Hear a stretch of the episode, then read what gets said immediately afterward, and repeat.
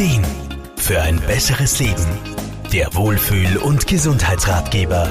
Während die Temperaturen im Herbst und im Winter sinken, nehmen gleichzeitig Verspannungen und Schmerzen vor allem im Nacken und dem Rücken zu. Das beobachtet auch der Grazer Physiotherapeut Wolfgang Brunner-Frumann. Tja, das stimmt. Man braucht sich ja nur mal selbst beobachten, wenn es einem kalt ist. Was macht man da? Meistens zieht man die Schultern hoch und den Kopf wie eine Schildkröte ein, um der Kälte so möglichst wenig Angriffsfläche im Nacken und Schultergürtel zu geben. Ja, und das über einige Zeit hinweg, das verspannt die Muskeln natürlich. Entsprechend schützende Kleidung wie Jacken mit Stehkragen und Schals können dabei Abhilfe schaffen.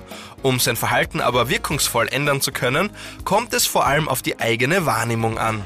Man muss zuerst mal bewusst immer wieder merken, dass man es macht und wann man es macht. Und dann kann man auch wieder aktiv und bewusst locker lassen.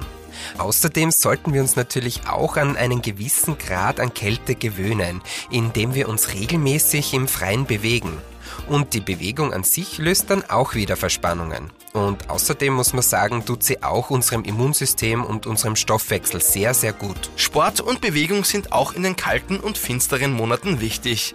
Denn gerade da neigen wir oft dazu, dass wir es uns allzu oft auf der Couch unter der Kuscheldecke gemütlich machen. Wolfgang Brunner-Fuhrmann, das finde ich auch total okay und wichtig. Im Winter zieht sich auch die Natur ein wenig zurück und wird ruhiger. Aber, und das ist wichtig, sie geht niemals in einen Stillstand. Leben bedeutet immer Bewegung und die brauchen natürlich auch wir. Nicht nur um entspannt und schmerzfrei zu sein, sondern auch um emotional glücklicher und freier zu sein. Und das natürlich das ganze Jahr über.